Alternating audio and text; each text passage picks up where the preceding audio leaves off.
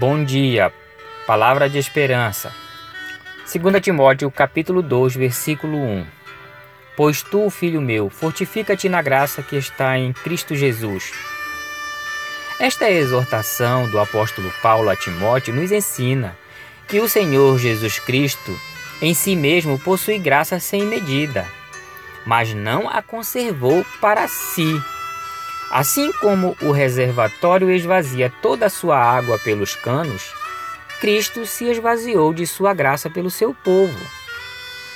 Como está escrito no Evangelho de João, capítulo 1, versículo 16: Porque todos nós temos recebido de sua plenitude e graça sobre graça.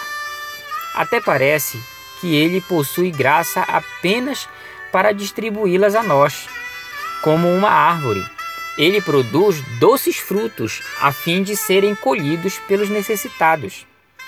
A graça dele sempre está disponível e sem custo algum, da mesma forma que o sangue cor no corpo, embora flua do coração, pertence igualmente a cada membro.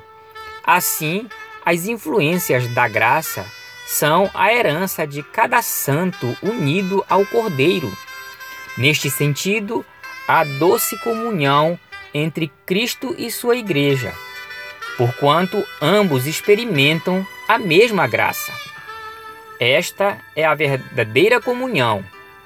Quando a seiva da graça flui do tronco ao ramo e quando se percebe que o próprio tronco é sustentado pelo alimento que nutre o ramo, enquanto de Jesus recebemos graça e mais constantemente reconhecemos que ela veio dele.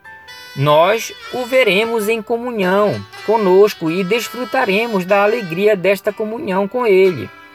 Usemos diariamente nossas riquezas, retirando dele o suprimento que precisamos. Façamos isto tão destemidamente quanto aqueles que tiram dinheiro da carteira. Fortifica-te na graça que está em Cristo Jesus. Oremos. Deus eterno, obrigado por tua graça abundante que flui do trono, onde está assentado o Senhor Jesus, teu Filho, nosso Salvador.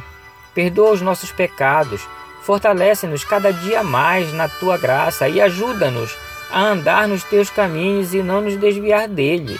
É o que te peço agradecido, em nome de Jesus. Amém.